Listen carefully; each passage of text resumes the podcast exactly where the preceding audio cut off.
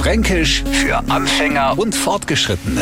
Heute Etzertler Backmers. Hocken wir Franken länger beieinander und stellen fest, es ist bald schon spät oder man wird made, man lässt mir alle droh teilhaben mit einem, ich glaub Etzertler Backmers. Nicht, dass Etzertler hektisch aufgesprungen wird, na, vielmehr ist es die Gelegenheit für alle anderen zu sagen, ja, hast recht, aber was, was, trinkt man nur an und no Backmers. Bis dann endlich gange wird, kosi nur locker eine Stunde hitzeng. Eigentlich ist Eds Backmers eine Verabschiedung, allerdings nicht so verbindlich wie Ade, ich geh. Fränkisch für Anfänger und Fortgeschrittene. Morgen früh eine neue Ausgabe. Und alle Folgen als Podcast auf radiof.de.